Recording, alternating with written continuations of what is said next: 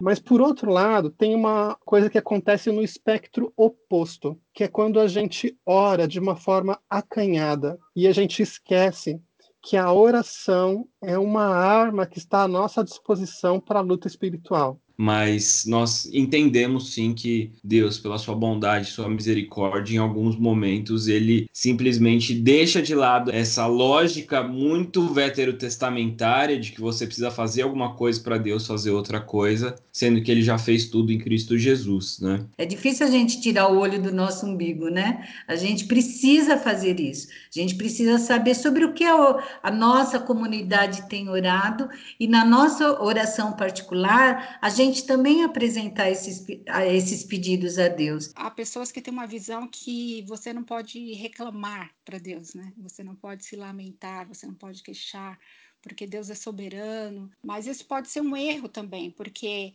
se a gente está falando de relacionamento íntimo, então pressupõe uma liberdade. Mas é que você que fica mais fraco e despreparado para lidar como um cristão com as situações do seu dia a dia. Então, se você não se dedicar a separar um tempo de oração diária, você vai ter mais dificuldade de agir como um cristão.